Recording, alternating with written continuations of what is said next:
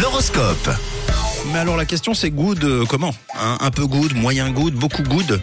Eh bien on fait le point tout de suite avec les astres. Les béliers euh, c'est good. Entre amis ou avec votre partenaire aujourd'hui rien n'est trop fou pour vous. Vous avez envie de challenge quand même pour cette Saint-Valentin. Amis taureau, vous risquez de vous sentir contrarié à cause de votre partenaire, vous, hein, aujourd'hui. En ce qui vous concerne, vous les gémeaux, c'est c'est moyen good, c'est pas mal good. Ce sera une journée euh, pesante quand même pour vous. Attention, hein, les astres vous conseillent de penser quand même à autre chose de temps en temps.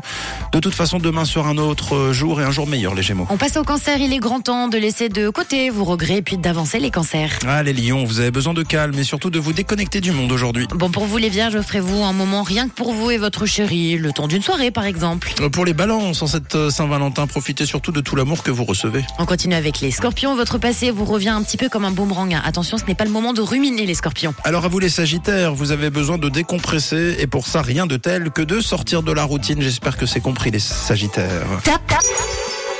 Oh, bravo les capricornes, vous avez tout plein de bonnes idées pour passer une très très belle Saint-Valentin, journée parfaite dans votre ciel. La complicité sera au rendez-vous pour vous les Verseaux aujourd'hui et personne ne viendra vous déranger. Et on termine avec vous les poissons, vous aurez envie de montrer à vos proches de quoi vous êtes capable et d'inverser la tendance. Eh bien, euh, félicitations en tout cas, belle journée à vous. Encore bravo les Capricornes, vous êtes le signe top good à 6h33. On écoute le son collecteur sélectionné par Camille comme chaque matin et ensuite on retrouve le persifleur avec peut-être la bonne réponse à sa chanson sifflée.